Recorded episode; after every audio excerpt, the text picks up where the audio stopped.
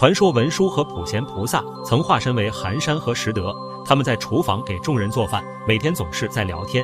旁人偷听的时候，却不知道他们在说什么，于是人们就给他们起了个外号“疯狂子”。虽然他们不理旁人，唯独跟风干禅师走得比较近。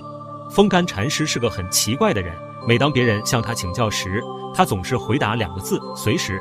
他有时会骑着老虎进入国清寺修行，不努力的人见到他就会非常害怕。有一天，寒山问风干禅师：“铜镜不磨，如何照烛呢？”意思是说，当你的心被污染了，还没有开悟的时候，是如何照见外界事物，如何看待无常呢？风干禅师答：冰湖无影像，猿猴探水月。也就是在说，心没被磨之前，就像在冰上滑行的冰湖一样，是没有影像的，也像猴子触碰了水面，月亮的倒影也会消失一样。